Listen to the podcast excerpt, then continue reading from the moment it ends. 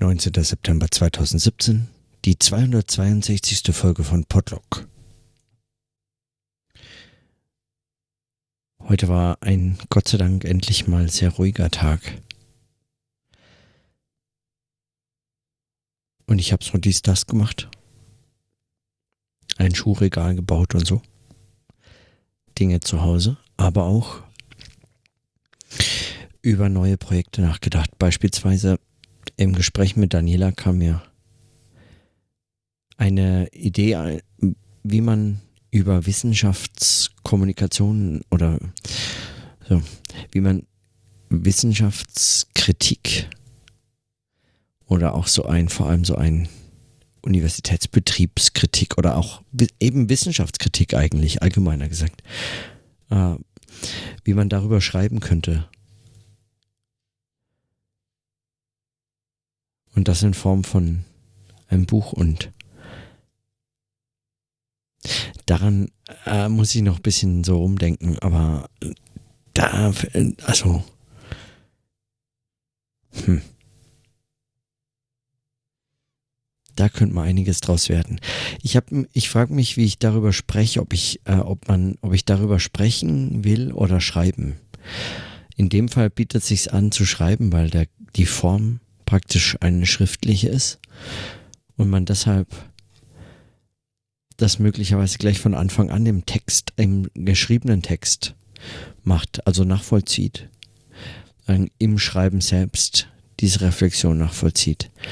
Wohingegen in anderen Formen äh, der Text hinter das Gesprochene zurücktritt oder hinter das Sprechen zurücktritt und sich dann eigentlich ein Podcast oder überhaupt sprechendes Denken nicht nur anbietet, sondern eigentlich aufzwingt. Weil es darum geht oder weil darin vermittelt eigentlich nochmal ganz anders dargestellt werden kann oder sich selbst auch dargestellt werden kann, wie bestimmte Überlegungen zustande kommen, beziehungsweise bestimmte, äh, bestimmte Reflexionsschritte funktionieren eben im Sprechen anders als im Schreiben ob man sich gänzlich auf dieses Sprechen so verlassen sollte, dass es jeden Text ersetzt, auch geschriebene. Das bezweifle ich natürlich, aber wäre auch zu einfach, aber, ähm, aber wie damit umgehen, wenn man eben so ganz spezifische Textprobleme hat, an denen man zu denken sich nun vornimmt und dann, hm, das mal noch eine Frage. Gibt es da Grenzen dieses Sprechens? Weiß ich nicht. Aber zum Sprechen, da hat mich heute noch anderes beschäftigt, nämlich äh, die, das Fremdsprachenstudium, das mir jetzt ansteht. Das ansteht, weil ähm, es ist nun mal so, dass äh, zunächst, wenn man in die Schweiz zieht, von Deutschen nicht, nicht nur nicht erwartet wird, dass sie Schweizerdeutsch lernen, sondern es wird sogar eigentlich einem eher übel genommen, weil man es dann doch versucht. Schweizer würden sich, so hört man immer wieder, dann leicht auf den Arm genommen fühlen, wenn Deutsche so stümperhaft versuchen, den Dialekt nachzuahmen weil es eher ein Nachahmen als denn ein ernsthaftes Bemühen um Sprache äh, verstanden wird. Allerdings äh, habe ich jetzt von Fabian gehört auf der Konferenz, ein, ein, ein, ein Schweizer aus Zürich, der sagte, es gibt dieses Mem eigentlich äh, nur in den ersten zwei Jahren. Und danach dreht sich um. Die ersten zwei Jahre wird man also äh, wird einem eher nahegelegt, dass man darauf verzichtet, Schweizerdeutsch zu sprechen. Und ab dem dritten Jahr heißt es allerdings äh, sofort, wie du bist jetzt schon zwei Jahre hier und sprichst immer noch kein Schweizerdeutsch. Das heißt, man ist am besten beraten, wenn man zwei Jahre lang heimlich lernt und vor sich hin übt, um es dann im dritten Jahr zu können. Und dann muss man nur einfach irgendwie diesen Übergang in die Praxis schaffen. Und mir scheint das gerade für sowas wie dieses Podlog eigentlich ein extrem spannendes Thema zu sein, weil in diesem Sprechen sich eine, eine Zurückweisung von Zugehörigkeit, also erst so eine lange Phase von Distanzierung. Wer ist eigentlich der? Was macht er hier? Ja, was fällt dem ein? Will so sprechen wie wir, gehört doch überhaupt nicht dazu. Ähm, und das kippt sofort in ein, will das sich überhaupt nicht anpassen? Was ist denn mit dem los? Ist der unflexibel? Immer diese Deutschen. Also, dass man im Sprechen praktisch auf die Praxis des Übens gänzlich verzichten muss. Das Sprechen muss also stumm geübt werden. Wenn überhaupt, darf man vielleicht noch so Laute von sich geben wie Babys, wenn sie sprechen lernen. Also erst einfach mal so irgendwelche Geräusche machen und hören, was eigentlich was heißt, wie es ausgesprochen wird und dann eigentlich letztlich innerhalb von wenigen Wochen sprechen. Und dann praktisch alles sprechen. Weil man so lange hört, bis man, äh, bis man die Sprache praktisch schon sprechen kann, ohne jemals ein einziges Wort darin gesprochen zu haben. Das heißt, in dieser Hinsicht ist es sozusagen eine Reinfantilisierung der Einwanderer. Sie werden wieder gezwungen zu kleinen Babys zu werden im Sprachenlernen, bevor sie dann sprechen dürfen und dann eigentlich sogar müssen. Also mit zwei sollte man spätestens lernen zu sprechen. Zumindest wenn man in die Schweiz zieht. Und so habe ich mich dann mit so unterschiedlichen Dialekten beschäftigt heute und äh, allen voran dem Walliser Deutsch, weil meine Mitbewohnerinnen aus dem Wallis kommen. Und das äh, umso interessanter, als dass es ein, ein Schweizer Dialekt ist, der innerhalb der Schweiz schon kaum verstanden wird, also an vielen, in vielen Gegenden der Schweiz nicht verstanden wird. Und es gibt einige hervorragende Webseiten, die sich damit beschäftigen und auch einen wirklich sehr, sehr guten äh, Wikipedia-Artikel, der erklärt, dass, dass äh, das Walliserdeutsch oder auch das Höchstalemannisch äh, circa von 80.000 Oberwallisern gesprochen wird. Also 80.000 sind so ungefähr die äh, Sprechergruppe. Ähm, und äh, aus unterschiedlichen Quellen stammt so, also sprachlich äh, bestimmte Einwanderungsgruppen, die ihre ähm, in Dialekte mitgebracht haben und dann relativ hartnäckig dort äh, behalten haben. Einfach weil wenig Kontakt zu anderen Gegenden bestand. Und so findet man im Walliserdeutsch zum Beispiel keine Nachsilbenabschwächung und viele Deklinationsformen äh, und Konjugationsformen des Althochdeutschen noch.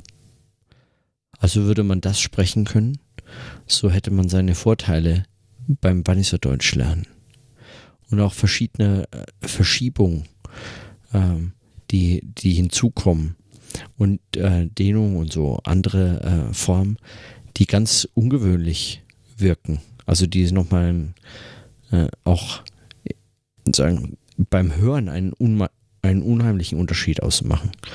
Zum Beispiel äh, tritt nach Vokalen an die Stelle des hochdeutschen NK das CH und das N vor dem K verschwindet. Dafür wird aber der vorangegangene Vokal gedehnt oder diphthongiert. Es heißt also konkret aus hochdeutschem Trinken wird Trichu beispielsweise. Und das geht, das zieht sich durch. Eine Reihe solcher komischen Formen äh, und, äh, und, und auch äh, interessanter Genitivbildungen, die es im Deutschen äh, in der Form nicht mehr gibt, die verloren gegangen sind, die angeglichen wurden. Da gibt es wirklich eine irre Vielfalt von Wörtern. Und die letzten Tage und äh, Wochen, die ich jetzt hier bin, denke ich da schon öfter drüber nach, weil der Dialekt äh, im in Deutschland selten mit einem solchen, mit einer solchen Wertschätzung oder gar Stolz und ernst gemeint äh, gesprochen wird. Klar, in verschiedenen Kontexten schon, aber ganz selten in bildungsbürgerlichen Kontexten oder in Kontexten, zum Beispiel im Studium, in der Universität oder so. Und äh, ich hatte jetzt schon einige Situationen noch mit Studierenden, die an, ähm, an, am Büro stehen und klopfen und äh, sagen, äh, was sie bräuchten und dann äh, unmittelbar ins Hochdeutsche ähm, wechseln oder sogar explizit machen. Ich wechsle jetzt dann wohl besser ins Hochdeutsche oder so. Ähm, nicht, weil ich auch schon irgendwas gesagt hätte, außer Hallo, aber äh, das reicht. Äh, zugleich gilt das trotzdem als einfach möglich. Also man kann im Seminar möglicherweise noch Hochdeutsch sprechen miteinander, aber schon im informellen Gespräch danach switcht man unmittelbar in Dialekt. Und das ist äh, gängig, also und auch kein Zeichen von, von beispielsweise von äh, bildungsferner äh, Herkunft oder ähnliches, sondern äh, einfach wie der Wechsel ein, in, von einem beispielsweise einem englischen Seminar mit einem deutschen Dozenten, den man hinterher nochmal auf dem Flur trifft und dann mit ihm Deutsch spricht, wenn man selbst Deutsch-Muttersprachler ist, also wenn alle anderen nicht mehr dabei sind. Im Seminar spricht man Englisch, weil das ist die Sprache des Seminars beispielsweise, aber ähm, auf dem Flur würde man sich jetzt nicht auch noch äh, äh, künstlich auf Englisch unterhalten und so äh, wechselt man in, äh, in Dialekt. Und diese, diese ganz unterschiedliche Behandlung von Dialekt, der zugleich aber eine, äh, eine Form des, des Sprechens durch Einleben markiert. Also nichts, was man eigentlich in irgendeiner Form lernen kann oder sollte. Eben wo markiert wird, dass es eben nichts ist, was man was man nun, ne, da kann man nirgends hin und Sprachkurse machen. Also ja, kann man, aber das ist mehr Gag oder mehr zur Unterhaltung oder so. Aber solche, ähm, solche, hm, solche äh, Sozialisierungssprachen, die man praktisch gar nicht anders lernen kann als so, auf, auf dem Maßstab eines ganzen Landes in ganz unterschiedlichen Facetten zu finden, das ist extrem spannend. Und das macht nochmal diese Lebenssprachgemeinschaft deutlich, in die man sich so begibt, wenn man in so ein Land kommt. Also jetzt wieder auf der Konferenz in Marburg hatte ich so ein ganz kurzes Gespräch mit äh, Scott, einem äh, Amerikaner, glaube ich. Und Adrian sagte mir nur so äh, mit einem Satz, man, man hört mir noch meine Zeit in Edinburgh an. Und das, was, was mir äh, völlig äh, entgeht, äh, ähm, dass man das hören sollte. Ja, für mich ist das einfach normales Englisch. Aber es sind Sprach- und Lebens, also so Sprachlebensprozesse, die sich in solchen, in solchen äh, in so einem Sprachlernen ausdrücken. Und dieses Sprechen und Leben in einem Zusammenhang zu sehen, macht, stellt doch nochmal eine ganz andere Herausforderung auch für so einen äh, Podcast dar. Oder? Also ich meine, wenn man sprechend über Dinge nachdenkt, dann ist das doch nochmal eine Frage auch von lokalem Denken. Also inwiefern man Leben als ernstzunehmende als ernstzunehmenden Dimensionen in diese Reflexion von Ort, Sprechen, Denken, Schreiben mit aufnimmt. Es geht eben nicht nur einfach um ein Dasein, hier arbeiten, hier schreiben oder so. Etwas, was an dem Ort möglicherweise ortsspeziell ist. Oder vielleicht drückt sich genau in, in diesem lokalen Denken eben eigentlich ein Lebens, Denken aus. Oder ein Lokal heißt dann ein, äh, so ein, ein gelebtes Denken, ein gelebtes Sprechen und Denken. Ein Sprechen, das im Leben überhaupt zum Sprechen gebracht wird, zur Sprache gebracht wird. Eine Sprache, die also Leben, Denken an einen bestimmten Ort mit bestimmten Menschen äh, reflektiert, die das in sich aufnimmt und transportiert. Und wie damit umgehen. Vor allem wie damit umgehen unter Bedingungen, in denen das nicht einfach eine äh, idiosynkratische oder eben mundartliche Prägung ist, die letztlich hier in solchen Kontexten nichts zu suchen hat, in was für auch immer Kontexte das sein mögen, also wissenschaftliche äh, oder äh, andere Sach orientierte Kontexte da nichts zu suchen hatte. Ganz offensichtlich ist es anders. Es hat da was verloren. Es hat dort auch was zu suchen. Also etwas verloren haben und etwas zu suchen haben, die Verbindung. Finde ich auch nochmal wichtig. Also man verliert etwas und sucht dann dort etwas. Also an diesen Stellen äh, diesen, diese, diese diese Bezüglichkeiten, diese Eingebundenheiten, dieses eingebunden gewesen sein, worauf das verloren, etwas verloren haben, äh, anspielen kann und etwas suchen, also das aktive Einbinden, sich einbinden, sich involvieren.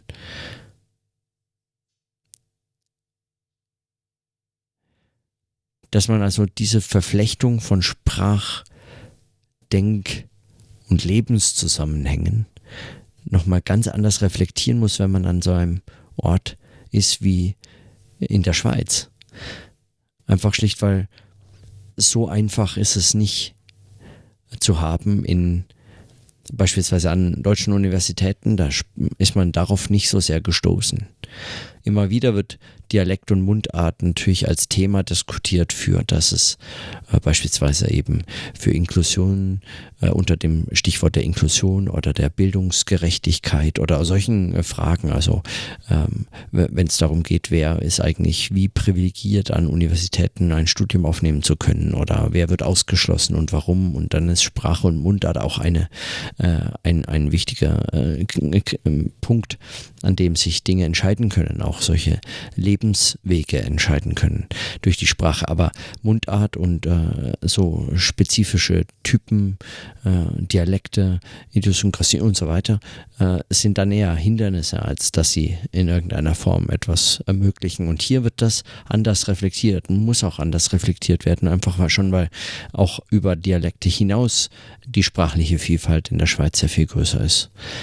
Und äh, so diesem Sprachlebensdenkzusammenhang auf der Spur zu sein, das kann doch nochmal genau für so ein Podcast-Projekt eigentlich ein, ein, so ein, ja,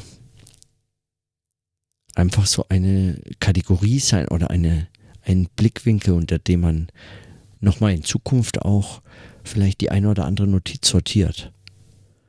Ist auf jeden Fall was, was ich extrem fasziniert. Ja. Und was ich lernen wollte, ja, dürfte ich's. Also ich muss es heimlich tun. Ja, vielleicht kann ich ja jemanden bestechen, der mir das dann beibringt. Meine Mitbewohnerinnen sind auf jeden Fall schon mal dabei. Das ist hervorragend. Ähm, ja, vielleicht einfach so weit für heute. Sprachlebens, Denkzusammenhänge. In diesem Sinne, dann bis morgen.